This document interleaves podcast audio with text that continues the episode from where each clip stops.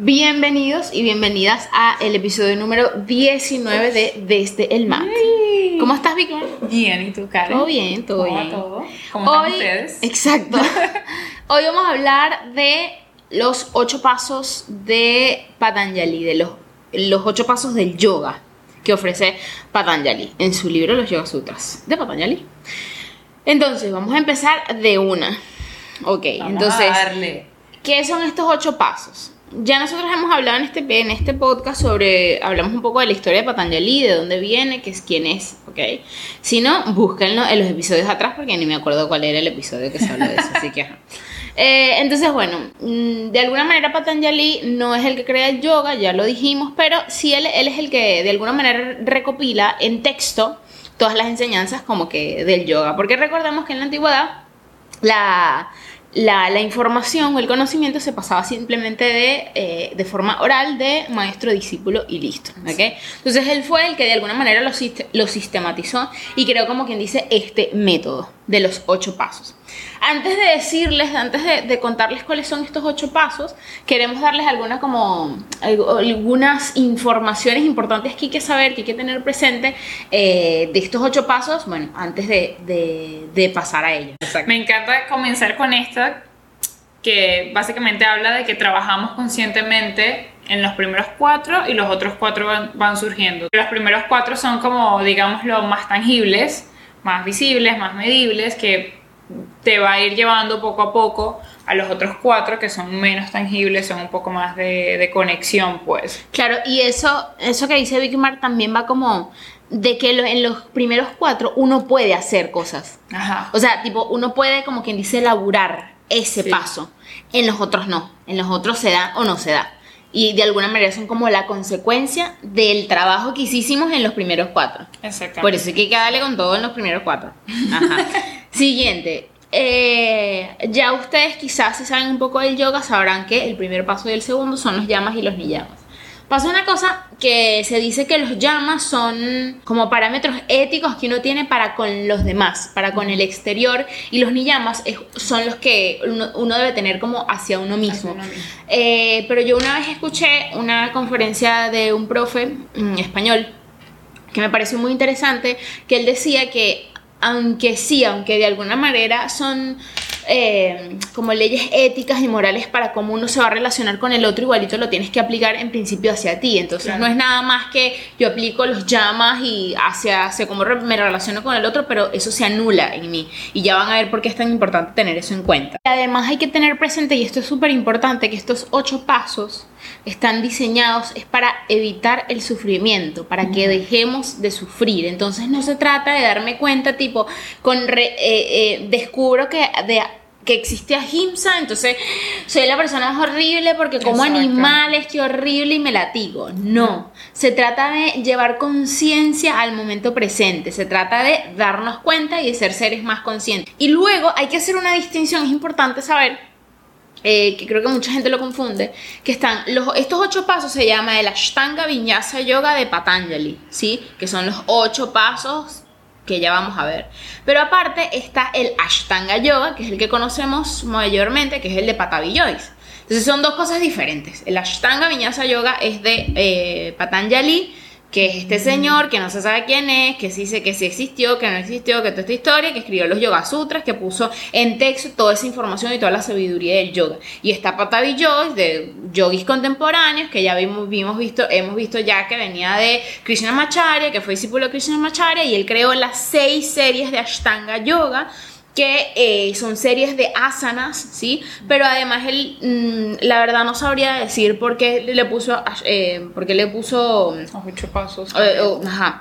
Eh, pero bueno, él de, de alguna manera, eh, detrás de la filosofía de Ashtanga se involucran estos ocho pasos. No sabría decirlo con exactitud porque yo no, yo no practico Ashtanga, entonces mm, Exacto. no lo Pero sé. eso, eso es muy interesante, creo que voy a contactar a mis amigos Ashtangis para Exacto. preguntarles esto, porque de verdad que fue algo que a mí también me llamó mucho la atención de cómo esto se compenetra y, y tienen los mismos nombres, porque Ashtanga, voy a volar el micrófono aquí, Ashtanga, para explicar un poquito a los que no saben, Ashta significa ocho y Tanga significa miembros, por eso se le llaman los ocho pasos o los ocho miembros o los Los ocho. Los ocho. Los ocho. Bien venezolano. Eh, y que además, o sea, se dice miembros porque se reconoce que no, es- no, no va cada uno por su lado, sino todo se complementa y todo es necesario para que ese cuerpo que conforma esos miembros funcione. Como lo de los ministerios, ¿te acuerdas? Ajá, Igualito que los ministerios, así mismo. Y esto que es una cosa que me parece bien interesante, que los llamas y los ni llamas, porque son cinco llamas y cinco ni llamas. O sea, son cinco como esta, estas em, principios éticos que aplicamos como hacia los demás y cuando nos relacionamos con los demás y como, cómo nos relacionamos con nosotros mismos. Son 5 y 5 que en total conforman 10. Muchas veces estos 10, pa- es- o sea, si estos 10 entre todos llamas y ni llamas, muchas veces se compara con los 10 mandamientos de la Biblia, por ejemplo, porque de alguna manera medio que se parecen las como el mandato que te ponen, ¿no? Exacto. mandatos entre comillas. Pero la diferencia es que eh, los ocho pasos de la Biblia de alguna manera están, es para que tú luego cuando mueras tengas un beneficio de algo. Lo voy a explicar así porque, o sea, mm, Yo, yo lo que siento es que, con mi opinión personal, ¿no? Cada quien opina como, como piensa y como siente, pero yo siento que los, los de la Biblia son más de imponer y estos son más de proponer, como estos son mandamientos o lineamientos para evitar tu sufrimiento, pero tu decisión, si tú quieres seguir sufriendo, pues. no, y claro, no siento porque como esa además- presión de que si no los hago, eso voy al infierno. ¿Me Claro, exacto, sí. ¿Ok? Vamos a mencionarles todos los nombres y luego, les Sí, explicamos dale. uno a uno. Sí, sí, sí, sí. Entonces yo se los voy a nombrar y vamos a comenzar luego de que ya tengan los ocho nombres uno a uno. Entonces el primero son los llamas, que son los principios morales. El segundo paso son los niyamas, que son las observaciones personales. El tercero son las asanas o las posturas, que es la, la práctica que conocemos física. El cuarto es el pranayama, que es la respiración, todo lo que involucra estos, estos ejercicios de respiración, como se conocen. Pratya- Pratyahara, si pronuncio algo Sí, mal, sí, sí, corrige, bien, por sí, sí. favor. que es la Claro, aquí yo, la experta del sánscrito, o sea, que es absorción de los sentidos, este creo que es uno de mis favoritos. Da, Dharana. Dharana, que es concentración, Dhyana, que es la meditación, y el Samadhi, que es el estado de unidad, el, el famoso nirvana. Entonces, la iluminación. exactamente. Para empezar, yo quería hablar primero del último, Ok. por una cosita. Ya, aquí ustedes ven que la Dharana no es, no es lineal. Bueno, ajá, exacto, desde como te lo explico. Que con Samadhi, que es esa supuesta iluminación, bueno, no la supuesta, la que es la iluminación, eh, una vez una profe, eh, esta Jimena, Jimena López, ella hablando sobre esto, ella me decía una cosa que me pareció muy interesante a mí se me quedó grabada. Ella me decía como, Samadhi no, no solamente es como, no sé, como que tienes que estar en un estado como muy visible y ya, sino ella me decía, tú puedes cuando por ejemplo tú haces parada de mano, por ejemplo, y tú ahí el cuerpo requiere una concentración y no tienes tensión y puedes respirar con calma y estás con tu atención plena en ese momento en el que estás. Eso de alguna manera se podría considerar samadhi. Y a mí eso me pareció interesante porque, o sea, que considerara eso como un estado de samadhi me pareció muy interesante porque yo siento que cuando uno le dicen samadhi o la iluminación, primero no se imagina a la gente vieja. O sea, yo, bueno, comparto, toda la vida. comparto mi imaginario. A mí me parece que no se imagina la gente vieja, con pelos largos. Ahí que no se cortan ni los pelos ni las uñas, una cosa así. Que además, no sé, está como debajo de un árbol como una gente que no come. Como así, ¿sabes? Y es como una gente como, uno se imagina también como una gente haciendo fila para conocerle y no sé, y besarle los pies. ¿Sabes? Amiga, tú como que viste siete años en el Tíbet. Bueno, no sé, ese es mi imaginario aquí humildemente. Entonces, claro, yo siento que uno tiene como esa imagen, bueno, uno me refiero yo. Exacto. Entonces, entonces, claro, poder considerarlo de esa manera me parece, me pareció muy interesante porque ella más decía como, Samadhi también puede ser un instante.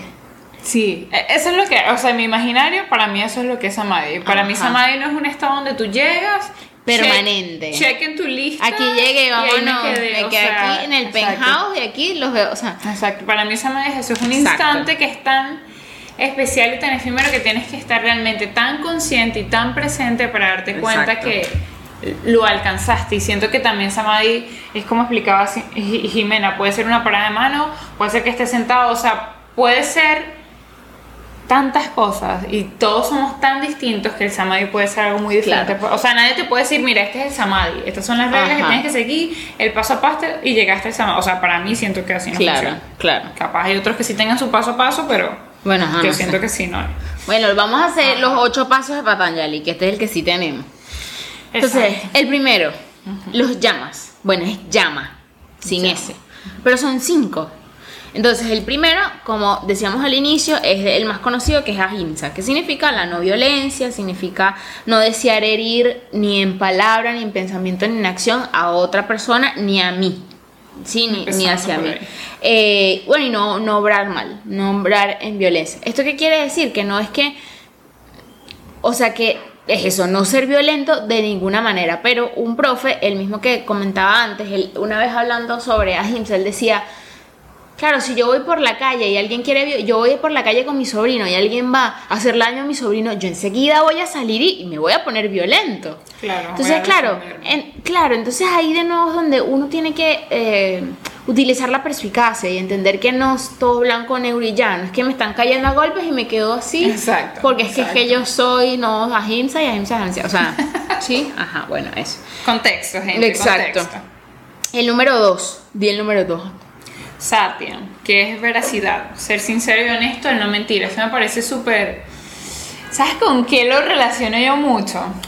Ojo, no se vayan a poner aquí sensibles de que los estoy llamando mentirosos. Pero por lo menos a mí me pasa que en clases de yoga me ha pasado varias veces que pregunto como alguien tiene alguna lesión, alguna condición y dicen, no, no, todo bien, todo bien. Y a Y mitad de clase, ay, ya es que, es que me duele la rodilla y bueno, pero pero ¿por qué? Ah, no, es que me caí hace dos meses y bueno, todavía estoy mal y es como, no es que dijo mentira, pero no fue honesto porque cualquier lesión, cualquier molestia, cualquier condición como eso, iba caminando y metí el dedo chiquito contra el mueble y me duele y cuando hago perro boca abajo me puede molestar, ¿sabes? Empieza desde ahí hasta ser honesto con uno mismo. Mire, no me siento bien en este lugar no me siento bien con esta persona, no me siento bien en, en esta situación, no me siento seguro. O sea, ser, ser honesto, yo pienso que en, cual- en cualquier, a cualquier grado, contigo mismo y con los demás. Que además es importantísimo aquí entender que además entender que esto se va construyendo uno encima del otro. De nuevo, este profe, ¿cómo se llama ese profe? No me acuerdo, que es que ya lo estoy mencionando mucho. No sé. Eh, no recuerdo. Eh, él, él decía que él lo pone de abajo hacia arriba, es decir, no pone primero a Himsa y después Satya, sino él pone primero a Himsa, que es la no violencia, y luego Satya. ¿Por qué? Porque uno puede llegar a confundir Satya, ¿verdad? Ah, bueno, entonces sale esta cosa de la gente que es que yo no tengo filtro y soy súper honesta y lo que hace es dañar al otro. No, porque Porque tienes es- por debajo a Himsa. Entonces, Sí. ¿cómo yo soy realmente completamente honesta contigo y conmigo Sin sin, violencia. ser violenta? Sin violentar tus sentimientos, tus Exacto. pensamientos, tus emociones y tus creencias, respetándome a mí. Entonces, por eso eso es importante, tenerlo en cuenta que es que no, por eso es que son miembros, porque es que no va uno Exacto. en opuesto al otro, no, no, todo se va complementando y va sumando. Además, por eso es que no se trabaja eh, en orden, sino todo va- Exacto, va- no se, va, se va teniendo presente. El Exacto. siguiente es Astella, que este sería el tercer llama, Astella. ¿Qué significa Astella? No robar.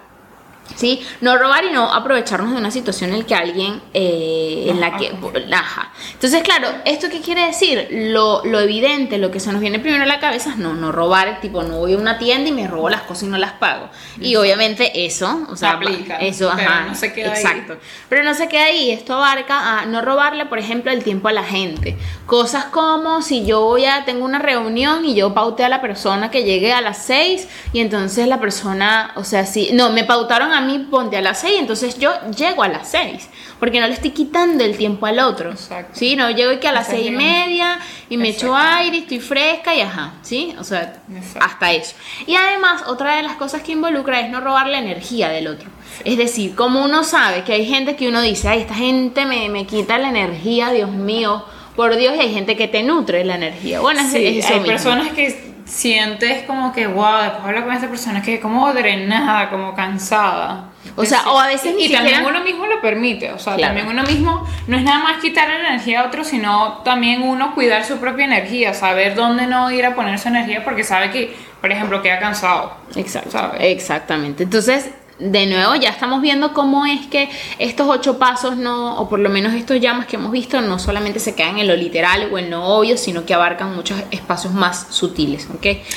Entonces, número cuatro, bueno, aquí yo lo he escuchado de dos maneras, mi experta en sánscrito me dirá, yo lo brahmacharya o brahmacharya. Brahmacharya. Yo lo he escuchado de las dos maneras, brahmacharya, ok. Esto es la continencia sexual. Ah, ojo, aquí tampoco se me ponga sensible al extremo, porque yo me acuerdo que la primera vez que yo leí esto, yo dije, ay, Dios mío santo, ¿esto qué le pasa a esta gente? Esto no es para mí. ¿Qué es esto? Vale, entonces se volvió loca. Ok, no, no implica el celibato, sino no desperdiciar la energía sexual. Aquí viene mucho todo este tema que es profundo, que no lo vamos a hablar, pero entra todo esto de la energía kundalini y la energía sexual, que es importante una vez que recuerdo que alguien me lo explicó y fue así como que, bueno, la energía sexual representa mucho tu gasolina, tu energía creativa, tu energía para moverte, para la, la, creativa porque además es con la que tú generas vida. Exactamente, entonces es como que, o sea, desperdiciarla con cualquier persona en cualquier momento es como, cuídala, o sea, yo siento que este paso número 4 nos enseña mucho a cuidar nuestra energía sexual en términos de que ahí nace toda la creatividad y que es algo realmente importante. La energía no es nada más, ay, mi energía bonita, tengo una vibra y chao. O sea, no, la energía se expresa de muchas maneras. recuerden que el yoga no impone nada. O sea, ese, es el, primero. El yoga no impone nada. O sea, nadie te va a obligar a a que no tengas sexo y nadie te va a obligar a que, no comas animales, por ejemplo. O sea, nadie te va a obligar. Y si alguien te obliga, no estás donde tienes que estar. No, no estás en un lugar donde practican yoga. Exacto. Ok, vamos al número 5, el quinto llama, que sería aparigraja, que es no codiciar. Sería como también eh, recibir exactamente lo que es justo, ¿sí? Y no aferrarse a bienes materiales ni a pensamientos o emociones. Es decir, estar, por lo, estar satisfecho, satisfecha con lo que tengo, sin ser obviamente conformista. conformista ni tener una actitud pasiva, pero además, además poder realmente, genuinamente alegrarme por los, los éxitos quizás eh, laborales que tengan mis amigos, la gente en general, ¿sí? No, no tener esa, esa avaricia, esa codicia, porque además eso nos lleva a tener apegos a lo material, al dinero, a un montón de cosas que los apegos nos generan luego entonces sufrimiento, porque nos quitan la energía, porque estamos siempre pensando solo en eso, cómo adquirir eso y cómo mantenerlo. Entonces, exacto. Eso, eso también se, se puede ver reflejado mucho en la práctica física cuando la gente es como que, ah, bueno, subí un poquito el pie, no, pero es que no tengo todo el pie arriba. O no, es porque no se ve como lo otro. Es como aparte que tu ego está ahí controlándote, es como te estás apegando a que tiene que ser de una manera y te estás olvidando de celebrar ese pequeño pasito que, aunque sea pequeño, está sucediendo. Entonces, aprécialo. Pues vamos ahora a los niyama que son las disciplinas individuales y actitudes hacia uno mismo. De nuevo, todo aplica todo, pero uno comienza ahí, ¿no? Entonces, comienzo con el primero, que es saucha, limpieza, tanto externa como interna. Es una, una alimentación equilibrada, tratar de mantener ese balance en tus alimentos, pensamientos puros, la práctica de asanas y pranayamas limpian el cuerpo interna y internamente y también yo diría externamente, cuando uno suda y lo deja todo. Hubo una frase de mi astral que amé, porque ella estaba hablando de, sudar, de sudar en la práctica física, y, ella hablaba de que sudar era como rezar. O sea, que para ella el sudor representaba no un rezar de sentarte en una iglesia y poner las manos juntas, sino de ese rezo eh, puede ser tipo afirmación o de desprendimiento, como esa forma de, de liberar, ¿no? Y me gustó mucho como ella lo hablaba de que este sudar es una manera de rezarle a tu cuerpo. Claro. A decirle a tu cuerpo que lo quieres, que trabajes en él, que lo escuchas.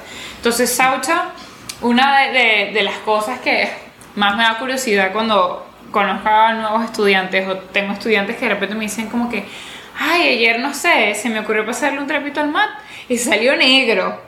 Y yo, claro, es que el mat se limpia. Ahí es donde una de las primeras cosas donde aplicamos el Saucha es es limpiar los implementos que utilizamos. Y yo tuve una amiga que ella fue a un ashram y ella me decía que una de las primeras cosas que le explicaron y que, que era como regla era que antes de sentarse a hacer sus pranayamas ella debía de bañarse y vestirse y estar como hacia antes de comenzar.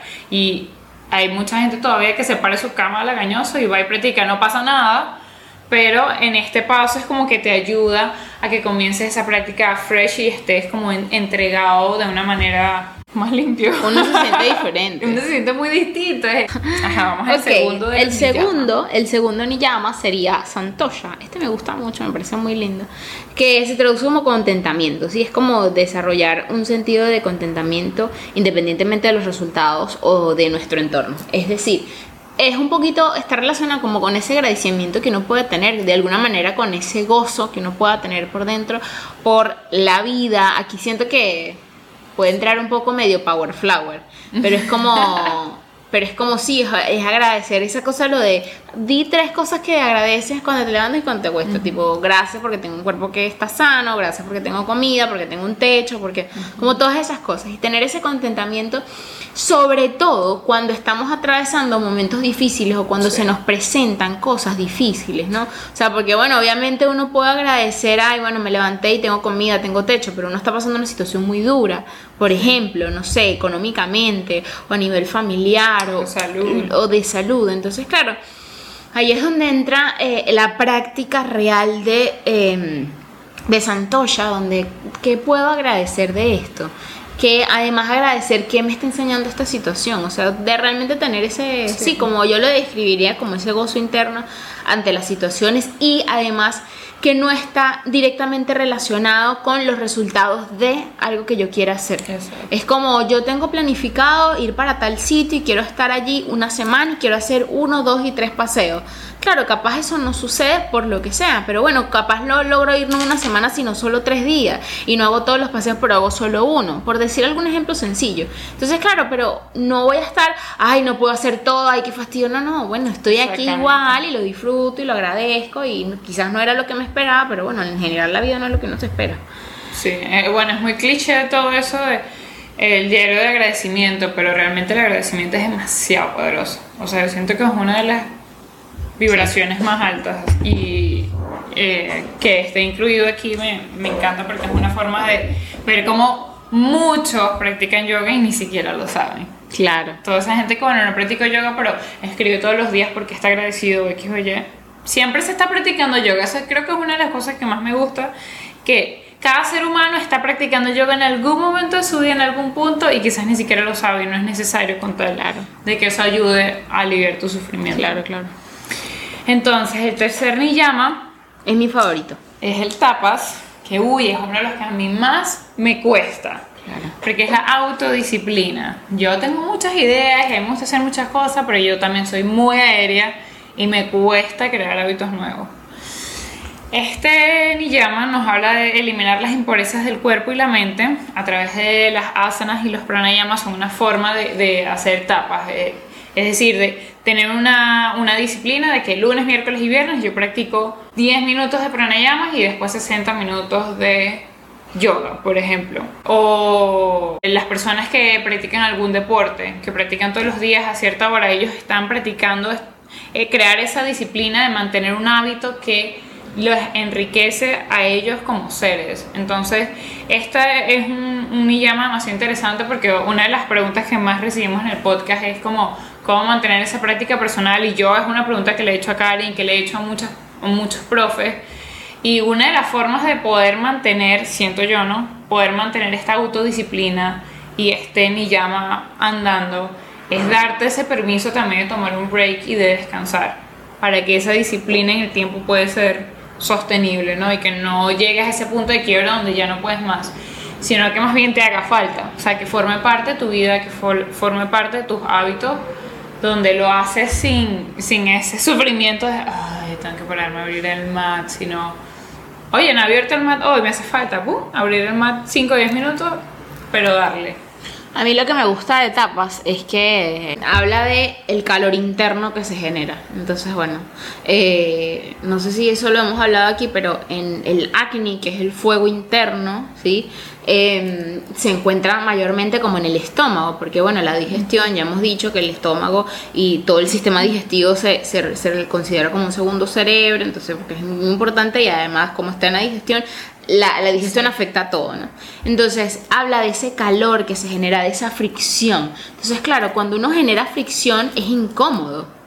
O sea, generar fricción arde, te empieza a arder. Pero al generar esa fricción mucho, mucho, mucho, es que se genera y se, por ejemplo, se hace el fuego, por ejemplo.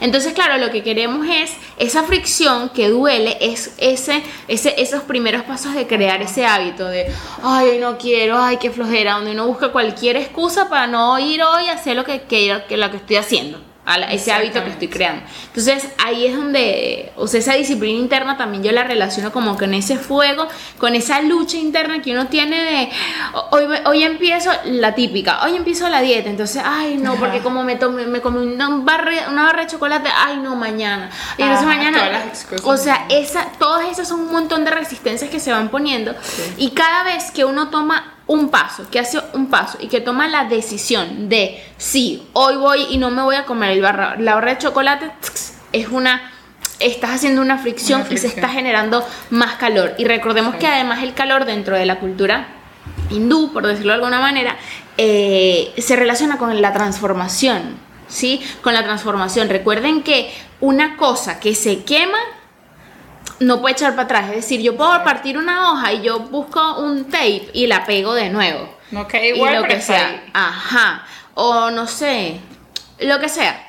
La rebano, yo qué sé. Exacto. Pero cuando uno quema algo, eso no vuelve atrás. Exacto. Entonces, claro, un poco lo relaciono con tapas por eso, porque cuando uno genera ese fuego y cuando uno finalmente logra ese hábito de lo que sea que uno esté haciendo, ya llega un punto que es como tú dices, que es automático, que ya es como necesito hacer esto porque ya se creó un hábito. La cosa de los 21 días, que para mí los 21 días es poco, te voy diciendo, Sí. en lo que yo he puesto que en práctica. entendías, no sé qué era una- ¿Sabes con qué me pasó eso a mí con el journal? Cuando yo comencé a escribir, era como, bueno, lo... Era eso, como que siempre buscaba una excusa, ay no, me paré muy tarde, ay no, estoy cansada, que voy a escribir, no tengo nada que decir hoy. Y hoy, después de tantos años haciéndolo, siento que es que, aunque no quiero escribir, yo tengo mi cuaderno abierto y estoy, estoy escribiendo, hoy no quiero escribir. Pero, ¿sabes? Ya están tan, está tan en mí, se creó un hábito que, que necesito, como cepillarme los dientes. Entonces, quizás no te escribo todos los días 24/7, pero cuando yo llevo otros días es como, me hace falta algo, y ya yo ya sé que ese como, esa vía de limpieza que a mí me ayuda. Ok, la número 4, Swadhyaya, que es el autoconocimiento, la reflexión, la autoobservación que lleva al desarrollo espiritual. Claro, aquí es donde este es como súper importante porque aquí me parece que entraría lo que siempre se habla dentro del mundo de yoga, que es la práctica personal. Es ese, ese autoestudio, es no nada más, entonces aquí es donde la práctica se va un poco eh, a profundizar un poco más, porque no se queda solamente en el de voy al estudio, hago la clase, Y lo doy todo en la clase y ya me voy, aunque tenga cosas en la cabeza, sino mm, eh, donde saco ese tiempo para observarme, quizás para hacer journal, para, para empezar, sí, a conocerme un poco más. El quinto niyama, este quinto niyama, Isvara Pranidhana, es la entrega y la renuncia. Libera al practicante de los deseos mundanos. Esto de entrega y renuncia me parece mucho esta también frase cliché de suéltalo y déjalo fluir, soltar. Soltar es una de las cosas más difíciles que, que hay para hacer. Pero esta, esta entrega y renuncia es como eso, como lo que estabas, lo que estabas hablando del paseo, o sea, hice todo mi cronograma, llegué al lugar donde iba a ir y resulta que todo cambió y que no lo puedo hacer exactamente como estaba. Es como entrégate a que eso está pasando así, de esa manera, o sea, yo sí soy de las que creo que todo tiene una razón y si está pasando de esa manera, por ejemplo, tengo una amiga, Marina, yo te amo, pero tengo que contar esto aquí. Ella se iba el domingo de viaje, llegó al aeropuerto, su vuelo era a las 12 y resulta que el avión salió a las 10. Y ella con aquel infarto, que cómo se va a ir a las 10, que nadie le avisó nada, resulta y acontece que hace un mes ellos les habían, les habían enviado un mensaje a todos los que habían comprado boletos y ella lo abrió pero no lo leyó. Y le tocó quedarse tres días más aquí en Panamá. Y bueno, obviamente eso fue como todo un shock, como que, ay, no puede ser, perdí el boleto, la plata, el tiempo, todas las cosas que tenía que hacer, el cronograma. Y ella dijo, ¿sabes qué? Yo me entrego por algo, todavía estoy aquí, debe ser que todavía queda algo pendiente y nosotros no nos habíamos visto desde febrero del 2020. Y pasamos los últimos tres días juntas, para arriba y para abajo, hicimos un montón de cosas.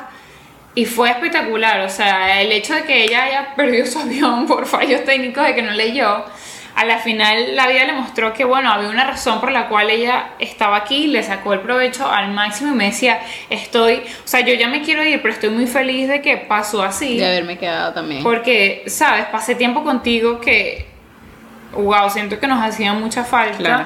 Pero fue eso, porque ella se entregó a que, bueno, esto, estos planes cambiaron y esto es así y no se aferró a que, ay, ya debería estar allá. Y sufrió, no estoy haciendo- Exacto. claro. Ella decidió no sufrir. Y la Claro. cosa fluyó. Obvio, obvio, obvio. Entonces aquí ya tenemos los dos primeros pasos, llamas y ni llamas, cinco llamas, cinco ni llamas. Ya vemos que ahí ya, ya tenemos un montón de trabajo. Ya, si es por Sí. mí, ya aquí se acaba todo ya. O sea, mientras que yo resuelvo, lograr hacer todo esto, mira, eh, yo ya Exacto. con esto me quedo. Ok, entonces ya vamos al paso número tres que sería asanas o asana, que es el que normalmente la gente primero conoce. eh, del yoga, pues. Entonces, asana, para la gente que no sepa, asana significa pose o postura, ¿sí? Y por eso es que los nombres de las posturas siempre terminan utka tasana, uta nasana, Exacto. ustrasana, Y bueno, es el paso número 3. Entonces, las asanas son posiciones físicas. Se dice que cada asana tiene un beneficio o un funcionamiento específico para cada parte del cuerpo y para cada órgano y para cada parte del cuerpo energético, que eso es ya como un poquito más profundo. Entonces, bueno, las asanas eh, están para, para fortalecer el cuerpo, porque recordemos que aunque desde el yoga se reconoce que que el cuerpo es solamente como un vehículo de nuestra alma, de nuestro espíritu, entendiendo que la cultura como eh, cree en la reencarnación. Entonces lo que Sí, dice que el cuerpo es como un vehículo de nuestra alma que es la que reencarna.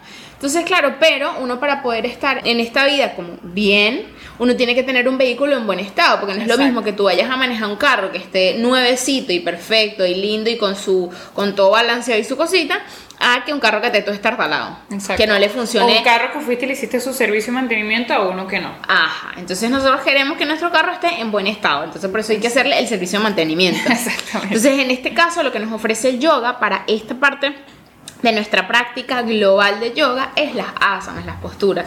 Y por eso es que mucha gente se engancha es con eso, Sí. porque claro, en mover el cuerpo eh, mueves la energía y eso te da otra sensación mental además, te ayuda a soltar el estrés del día, a, a poder pensar en a otra cosa. todas esas endorfinas ricas que te hacen sentir como...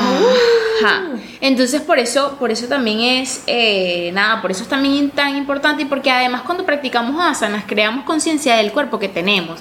Ay, mira, yo no tengo flexibilidad aquí. Ah, mira, yo puedo hacer esto. Ah, mira esto. Entonces crear conciencia en el cuerpo físico que tenemos, porque independientemente de lo que crea cada quien, Exacto. o sea, el cuerpo es lo que tenemos. O sea, nosotros somos un cuerpo y no, pero somos un cuerpo. Entonces, claro, por eso es tan importante eh, la práctica de posturas. Hay gente, hay gente que no le da tan- Hay gente de gente. Que no le da tanta importancia porque es que eso es superficial, porque es que el cuerpo, que no sé qué, que mira, el cuerpo es lo que uno tiene. Es lo único, el cuerpo, El es lo que cuerpo te permite, es lo que te permite caminar, agarrar las bolsas, subir las escaleras y que no te lesiones. El cuerpo es lo que te permite que, que medites tranquilamente y te conectes con aquel plano espiritual que tanto estás buscando. Si no fuese por este primer vehículo, no podrías llegar al, al otro, al otro estado para donde vas. Y porque además el cuerpo es la primera conexión que nosotros tenemos con el mundo exterior. Exacto. Es como, es como lo que yo siento del otro. Exacto. Así que, por favor. siente, uno ve, uno huele, uno escucha, o sea, todo. y lo que hace eso es el cuerpo, Exacto. no otra cosa. Sí, a veces siento que este, esta parte de las asanas caen en ese debate, ¿no? Personas que ni siquiera lo toman en cuenta y personas que solo se quedan en ese lado. Y es como de nuevo, todo se trata de un balance, es un equilibrio. Entonces, el Cuatro. 4 es pranayama. La palabra pranayama está compuesta por las raíces prana y ayama. Esta es muchas veces eh, pranayama se, se traduce como ejercicios de respiración, que es lo que todo el mundo conoce. Pero prana significa energía vital y está presente en todas las cosas. O sea, cada, cada planta, cada partícula de aire, cada molécula de agua, todo eh, tiene energía. Se encuentra íntimamente relacionada con la respiración y es mucho más sutil que el aire o el oxígeno. Esto me encanta porque justo de esto estuve hablando la semana pasada y era de, de que es la primera cosa que más hace el ser humano y es, es respirar. O sea, nosotros estamos respirando 24/7 y la única forma que sepas de que estás muerto es porque no respiras. Entonces, para mí el pranayama es súper como especial porque no es respirar por respirar, no es nada más que entrar el aire y salir el aire, es que hay energía que está fluyendo a través de esa, de esa acción que le llamamos respiración, pero ahí hay energía que está entrando y saliendo. Entonces, prana significa energía vital y ayama significa extensión, expansión, amplitud, prolongación y estiramiento. Por lo tanto, la palabra pranayama es la, expansión del prana o de la energía vital, es como ese, esa prolongación de esa energía, por eso siempre hablamos de esa inhalación profunda, exhalación lenta y profunda, de sentir ese momento donde podemos conectar en, en, ese autoconocimiento del que hablamos hace un rato. El pranayama te invita a ese estado donde te observas mientras que respiras lento y profundo, porque mientras que estamos como, como, como huyendo de los leones, ahí no hay chance para nada, sino correr y salir, salir de donde estás. Entonces, esto nos invita a que aprovechemos esa energía que está entrando y que está saliendo, porque así como entra energía, también sale energía. O sea, la energía no es nada más que entra y se acumula. Nosotros estamos constantemente también entregando y sacando energía a través de la respiración.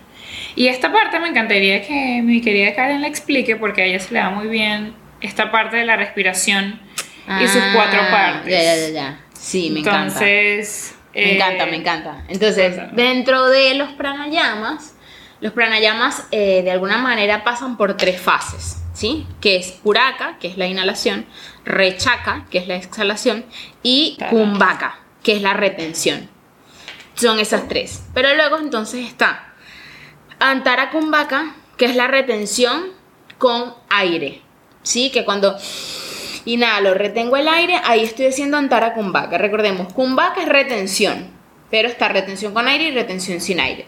Esta es la primera retención que uno hace. En principio, uno, uno como, como debería empezar a practicar los pranayamas, primero con alguien, punto número uno. Pero, ajá. Eh, pero uno en principio debe empezar a practicar solamente puraka y rechaca, inhalación y exhalación, por una fosa, por la otra, por las dos, ah, todos estos pranayamas que, que conocemos. Ajá, pero solamente inhalar y solamente exhalar. Empezar a alargar la inhalación, empezar a alargar la exhalación, dos cuentas, tres cuentas, doblar la exhalación de la inhalación. Mucho tiempo haciendo eso. Y luego entonces que uno empieza a, practicar las retenciones. Que la retención que uno en, principio debe empezar a practicar es antara con vaca, que es la retención con aire que entonces hay, y de nuevo, poquito a poco, eh, inhalo en tres, retengo en dos, exhalo en cuatro, por ejemplo, ¿sí? Es importante porque el pranayama no debe sentirse tensión, es decir, si uno inhala y retiene y te es como si sientes que te pones morado y si te da un estrés y no sé qué, no estás haciendo, no estás haciendo pranayama. Estamos haciendo lo contrario de lo que buscamos. Exactamente, entonces por eso es que además es una práctica que requiere de mucho tiempo, porque además al respirar, por ejemplo, a mí me pasa que yo siento que se me acelera como el corazón. A veces. Sí, y dependiendo del pranayama que hagas, tiene diferentes intenciones. Acuérdense que aquí todo es con la intención con lo que hagas las cosas. Entonces, y la última, que sería entonces eh, Vaya Kumbhaka, que es la retención sin el aire. Esta es la más difícil, esta es la más intensa, eh, es la última que uno quisiera intentar a practicar, porque acuérdense que no, como no es lineal, como ya dijimos que no es una cosa que es lineal, no se trata de que no, yo voy a hacer las cuatro, porque es que eso es lo más, el nivel, el nivel más avanzado, yo soy súper, no, no se trata de eso. No se trata de se trata del ego, de que tanto puedas o no. Exactamente. Entonces es importante saber, son tres fases. Puraka, inhalación, rechaca, exhalación y kumbhaka, retención. Antara kumbhaka, inhalación, retención con aire y vaya kumbhaka, retención sin aire. Importante. Mm, ¿Viste? ¿Viste? Porque yo sabía que Karen se, se iba a comer explicándose, porque yo sé que te encanta. Que cada vez que le explique, Karen se emociona. Me encanta.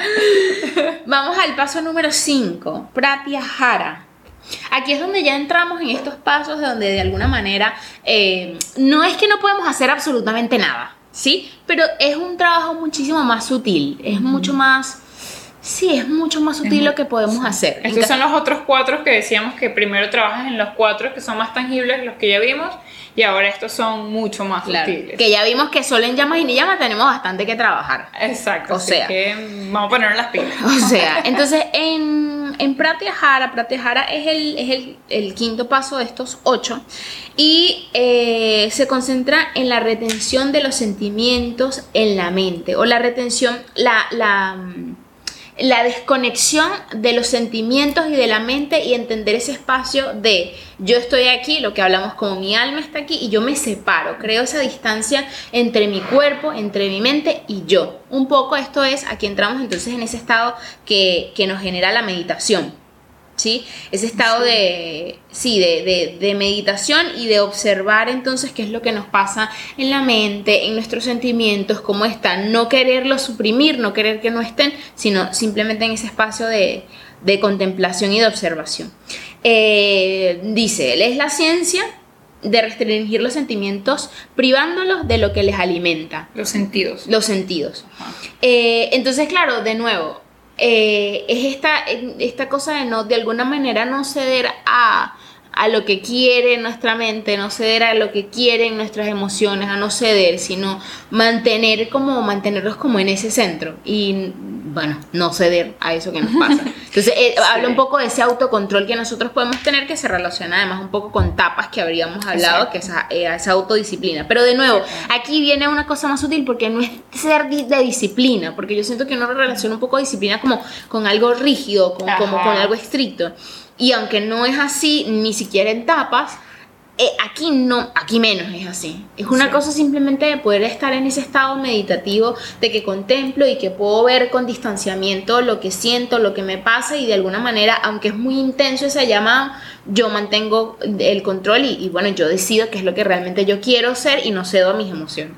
Exacto, ese, ese es uno, uno, de los pasos que a mí me encanta y que relaciono mucho con el Shavasana. Esto es lo que te está diciendo, que mm. me, me, lleva mucho el Shavasana porque es como, ¿sabes? Es, es, retirar los sentidos de la mente y simplemente estar en ese momento. Y siento que Shavasana nos invita a estar ahí y quitar tengo que ir a esto, tengo que hacer lo otro, tengo que terminar aquí, me tengo que parar temprano, mañana tengo que hacer almuerzo. Es como ¿Cómo quito todos esas, eh, diría yo, como estímulos externos que me están distrayendo de estar donde yo estoy? Porque al final volvemos a todo esto del momento presente que realmente es así. O sea, esto es lo único que hay. Claro que tenemos cosas que hacer, que tenemos una agenda, que tenemos una lista de cosas que hacer, pero estás aquí. No estás en tu casa sacando los ingredientes de la nevera.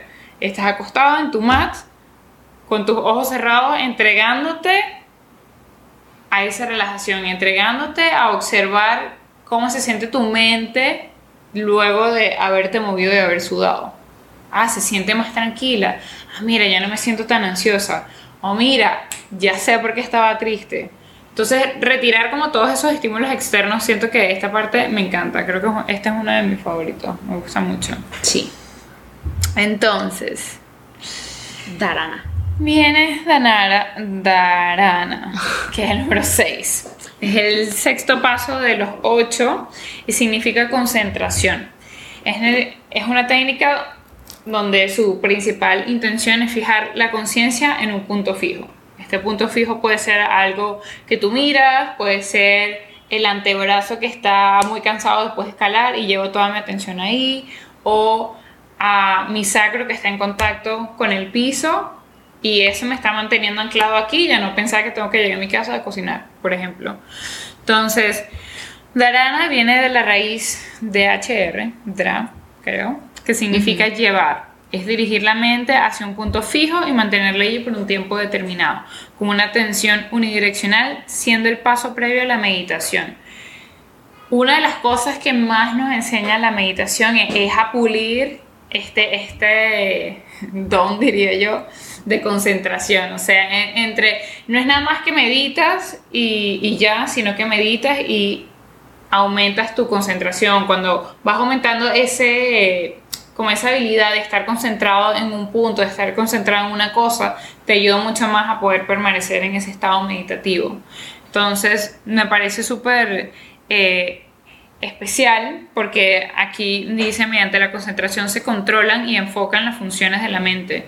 Entonces es tal cual como eso que dice, donde pones tu atención, pones tu energía, donde estás enfocado, eso crece, porque de nada te sirve decir, bueno, que quieres un montón de cosas, pero no te enfocas en trabajar por esa meta que quieres alcanzar y si no estamos enfocados trabajando pasito a pasito, piedra a piedra para construir la pared, entonces nunca va a pasar la pared. Exactamente. Bien, entonces eh, yo siento que estos, estos últimos, primero se relacionan, estos cuatro se relacionan muchísimo uno dentro del otro y siento que además es un poco difícil de, de explicar, me parece a mí. Entonces vamos por el número 7, que es Diana. Y no es Diana como la princesa.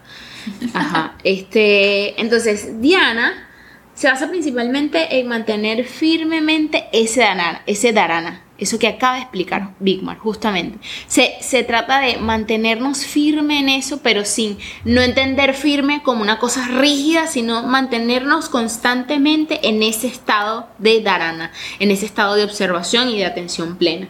Y de, tanto mantener este estado de dharana y de profundizarlo y mantenerlo y alargarlo en el tiempo, entonces es que uno se, es que se transforma entonces en Diana. Por eso les digo que es como más complejo de explicar, me parece. Sobre todo porque, por ejemplo, yo no he sentido estar en estos estados, entonces tampoco sé cómo, cómo describirlo, me parece. Em, es un estado contemplativo. Volvemos al estado meditativo. Un estado yo siento, yo lo relaciono como cuando uno realmente, no sé, cuando uno se sienta como que en la montaña y ves el atardecer. Cuando no piensas en nada. Que yo creo que si has estado en Darana y en Diana, solo que no, que todavía lo estás asociando con el viejito sentado en la montaña. Bueno, puede ser. Em, Porque tal cual, yo siento eso también con los amaneceres, o sea, estar ahí y que se puede caer el mundo, pero yo estés viendo cómo sale el sol, eso es un momento de Darana, pero plenísimo. Claro, e, ese, ese estar que realmente, claro, lo que pasa también con estos estados es el poder estar en ese estado sin estar en el atardecer. Es decir, es esa sensación que te lleva a estar mirando el atardecer y contemplando cómo yo tengo esa misma sensación cuando me siento a hablar contigo sobre la cotidianidad. Práctica, amiga. Ahí eso va. A eso es lo que va claro, porque cuando tengo todas las condiciones prestas, bueno, imagínate, así es una belleza. Pero es como llevo ese estado al día a día. Ahí es donde está esa práctica eh, y donde está como, de alguna manera, el reto, sin que sea como ah, una cosa ahí como medio de, no sé, de competencia, pues. No, tiene eso, nada eso me llama mucho la atención porque esta misma amiga que fue a este ashram, cuando ella regresó, le estresaba muchísimo dar clases donde había ruido, donde la gente hablaba y se distraía en clases, donde pasaban carros y era como, pero es que no estás en el ashram, estás en una ciudad. Entonces, ¿cómo trabajas para traer ese estado de paz con el que enseñabas donde era un ashram? Que el que no sabe qué es un ashram es como tipo un monasterio, pero para la gente este del lado del mundo. Y ¿Cómo te lo traes aquí donde sí hay ruidos, donde sí hay carros, donde la gente sí habla y se distrae? Ahí es donde está la verdadera práctica. ¿Cómo lograr y ver, Mira, por ejemplo, a mí me pasa que, o sea, yo tengo, yo tengo alumnas que están en la clase y están revisando el teléfono. Sí, Entonces, claro, a mí, yo antes, hace tiempo, yo siento que eso me hubiese generado un conflicto enorme. Pero claro, ahorita, pero luego terminamos la clase y ella me dice, no, es que yo quería venir a mi clase, pero es que la niña la dejé con no sé quién, entonces estaba pendiente porque entonces la niña no sabía que la otra le iba a buscar, que no sé qué. Entonces, claro, es de nuevo, por ejemplo, es no caer en juzgar a la gente y es entender que ella está haciendo, ya está ahí porque está haciendo su máximo esfuerzo porque ella quiere practicar. Entonces, haciendo lo mejor que puede. Exacto.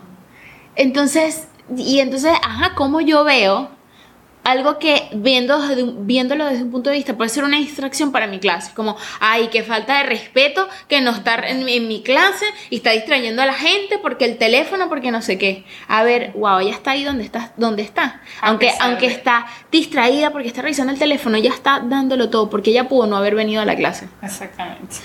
¿Sabes? Sí. Entonces ahí es donde entra ese trabajo, oye, esa atención plena y de la... todo se integra. Y del primerito de Ahinsa, porque si yo solo pienso en mí, entonces me está, eh, no, y además es como me ofendo. Exacto. Y entonces le digo a ella que horrible, que mala persona, que no sé qué, y cuando no tiene absolutamente nada que ver con eso. Por eso además uno no debe caer en juzgar porque uno no sabe cuál es la situación de nadie. Exactamente. Así mismo es, amiga. Y bueno, llegamos al último paso, el número 8, el más esperado, el nirvana. El que se llegó no se llega.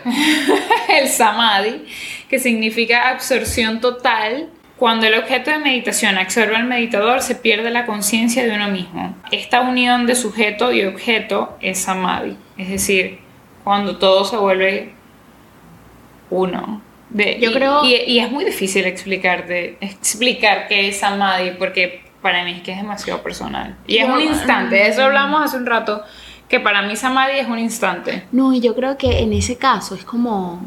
Y ahí sí siento, sí, así, ahí sí siento que aplica muchísimo a personas. Los que dicen que fue gente que, que es o que estuvo iluminada.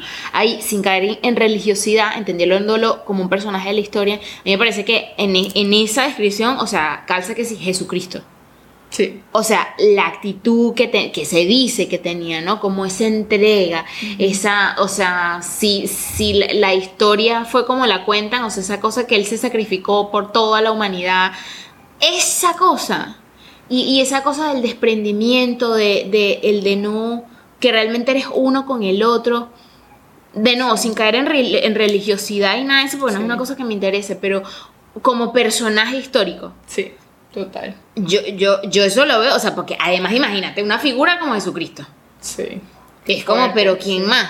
O sea, porque, porque yo sigo teniendo apegos a que yo, aunque, aunque yo soy una persona sencilla, quiero tener mi casa. Yo quiero estar en mi casa y tener Claro. mis cosas que yo quiero. O sea.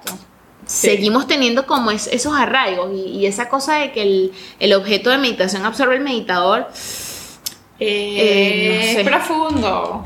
Mi gente, Por eso, es profundo. sí, o sea, por eso es que digo, siento que eso, esas son cosas como más difíciles de explicar, porque si uno no las ha experimentado, mm, no Así sé. es. Y no sé qué tanto, o sea, qué tanto alguien te pueda decir, sí, ¿sabes que Yo experimenté Samadhi. O sea, a, mí alguien me dice eso. Yo, mira, este, no sé, de golete para llamas y ni llamas porque no estoy confiando en ti, la verdad. No sé. Estoy confiando en ti. ¿Sabes? No sé, pues, es que es como, además, siento que como ese estado debe ser una cosa tan increíble. No, trasciende, por ejemplo, del ego, me parecía a mí. O sea, si yo, tipo, he estado en Samadhi y te digo, estuve en Samadhi, me fue increíble, soy yo, estoy en Samadhi, soy Samadhi. Exacto. O sea, ahí no hay Ahí nada. historia cambia, claro. Ahí no hay nada. Porque siento Sí. que es una cosa como tan increíble, tan personal, lo que hablamos de Vipassana, es un proceso Exacto. tan interno que, ni, que además ni siquiera te enteras. O sea, tú Exacto. llegas, por eso, por eso decíamos, llegas o no llegas. Eso, eso es lo que a mí me parece más interesante del Samadhi, que al final tú, tú, tú ni siquiera sabes si tú ya has estado en Samadhi. Capaz lo has estado en alguna situación. No, capaz porque se, supone, capaz no. porque se supone que sí, porque estás en conciencia plena, en atención absoluta y eres completamente consciente. Por eso es que sí. Pero por ¿cómo eso que- sabes cuando ya llegas ahí? Porque lo sabes. Es como que lo que dicen, ¿no? Si, si no estás seguro si amas, es que no amas. Si lo dudas, porque no amas, ¿sabes? Es que ese es el tema. Es que ese es el tema. O no sea, sé, para mí Samadhi es... Sí, no sé, es... es- o sea, yo solo sé, chica, yo solo sé que, mira, yo ahí a lo que me falta, uy, que me falta para estar ahí. O sea, un montonazo, eso estoy segura. Yo, Pero también porque tú lo sigues viendo como el viejito en la montaña. No, no, no, porque es que yo lo veo, o sea, tú no, o sea, la, la cantidad, es que no sé, porque siento que involucra, por ejemplo, esa compasión absoluta, esa, no sé, un montón de cosas que yo estoy clarita y yo sé en mi día a día que no es una cosa que yo te estaría manejando. O sea, no, no, no, no, no. O sea, Me ¿cuántas gusta, veces? amiga. Me gusta esa sinceridad. No, no, no, no, yo estoy paso uno, yo estoy en paso uno, o sea, literal. Encanta, Yogi de bachillerato, yo, yo, yo lo he dicho aquí. Es verdad. O sea, esa, por ejemplo, yo es que lo veo demasiado. Yo diariamente tengo ejemplos de, ok, volvamos a Hinsa. O sea, no Ay, sé. Eso me encanta. Tú sabes que cuando estaba haciendo el diplomado, cuando estábamos viendo esta parte, nos mandaron a hacer una semana Ah, escribir. los, los llamas, y otra Sí. semana los ni llamas. Y era como que, ajá, ¿cómo practicaste los cinco pasos de los llamas? Oye, eso es lo que pueden hacer. Si Sí. quieren empezar a practicarlo. Oigan, yo decía, está, ay, qué flojera esto de tener que escribir esto todos los días. No, no. Al segundo día yo decía, Dios mío, esto es demasiado poderoso, vale, mira, se me había olvidado, lo voy a empezar a practicar otra vez, de verdad que es. Y sirve No, como recordatorio, como ejercicio para repetirlo las veces que uno quiera. No, yo siento que la pierdo cada, cada vez. O sea, mira, Pero es que no se trata, ¿ves? Ahí vamos también. No se trata de hacer el check, se trata de que Claro. observes. Sin no, yo me, yo me observo perdiéndola, amiga. Yo me observo perdiéndola. Cada vez que alguien me pregunta, ay, ¿cuánto cuestan las clases? Y lo tengo publicado Mira, en todos aquí lados. va, Aquí va. Ay, no, no, no, es Karen, no, señores. Por Esta es favor. Ay, no, no, no, no no, no, conocen. no, tras cámaras y de frente, la gente sabe. Es como, ¿para qué lo publico? Lee. Lo pierdo, ¿viste? Vuelve entonces ajá, a Ahimsa. Yo estoy Vuelve volviendo. atrás, Mira, yo estoy volviendo cada vez en Ahimsa porque es que yo no la estaría logrando, ya te lo estoy diciendo. O sea, no, no, no, bueno, no, no. señoras y señores, este episodio 19 estuvo largo, pero bueno. O sea, Estuvo muy bueno. Así que bueno, este fue un episodio, nuestro episodio número 19. Espero que les haya gustado. Si, le, si ya habían escuchado, coméntenos si escucharon algo de alguna otra explicación diferente a la que nosotras hicimos. Eh, pueden hacer ejerce- ese ejercicio que, que sugiere Bigmar, que es buenísimo. Yo también lo hice cuando hice la certificación y también es buenísimo porque nos hace reflexionar. Y bueno, ya está, no se flagelen. Recuerden que la práctica de, de yoga no nos obliga absolutamente a nada, no nos impone nada y solamente es una práctica que nos invita a no sufrir, a dejar y abandonar el sufrimiento. Así que no sufran practicando yoga, por favor. Exacto. Si estás sufriendo, mm, No es yoga. Volvamos un pasito atrás a ver. Ahimsa.